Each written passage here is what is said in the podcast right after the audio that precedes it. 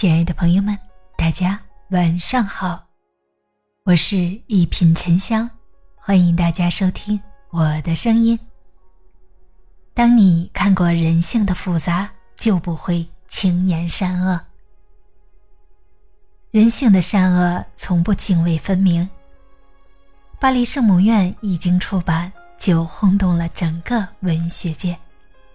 天才作家雨果的笔，像面透视镜，照出人间百态下赤裸裸的生活真相。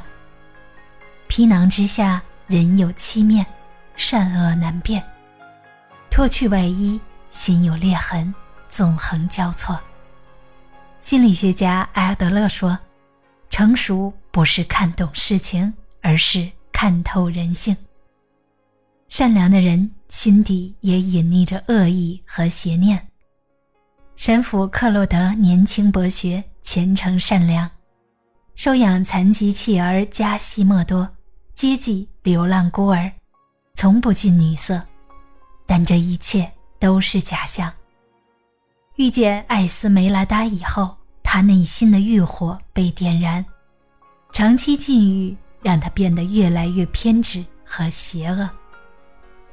他对艾斯梅拉达的爱恋变成了得不到就毁掉的邪念。百般爱而不得，克洛德亲手把艾斯梅拉达送上了绞刑架。从神父到恶魔，克洛德无不印证了一句话：“花开生两面，人生佛魔间。”每个人在本性上都是黑白交错。善恶与共的矛盾体，即便最高尚的灵魂，也不是完美无缺的圣人，在心底隐秘的角落里，也隐藏着贪嗔和嫉妒、爱恨和恶欲等黑暗因子。在邪恶的人内心，也有温情和良知。书中的钟楼怪人贾西莫多，因长相丑陋可怕。一直在他人的鄙视和欺凌中长大，让他变得冷酷无情、凶狠粗野。在他被绑在耻辱柱上接受鞭刑时，唯有艾斯梅拉达不计前嫌，为他端来了一碗水。清凉的水滋润着他干渴的喉咙，也温暖了他孤绝冰冷的心。加西莫多流下了生平。第一滴眼泪，滴水之恩当涌泉相报。当艾斯梅拉达被送往绞刑架时，加西莫多打到刽子手，抱他跑回巴黎圣母院。按照当时的规定，被教堂接纳就可以免于刑罚。但艾斯梅拉达最终还是被吊死在了绞刑架下。加西莫多亲手杀死了虚伪自私的养父克洛德，然后抱着艾斯梅拉达的尸体一起死在了巴黎圣母院的熊熊烈火之中。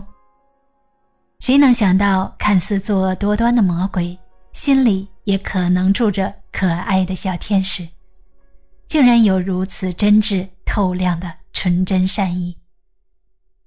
人性的善恶。从不泾渭分明。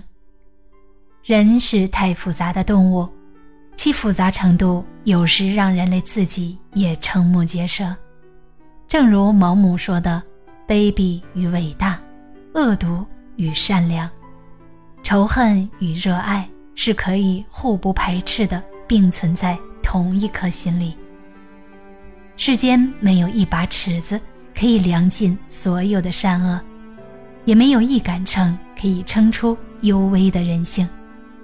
当你看过人性的复杂，就不会轻言善恶，也不会臆断揣度、妄评他人。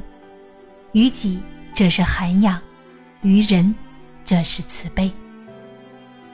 真正睿智通透的人，是认清真相，依然热爱；看清阴暗，依旧向阳向善。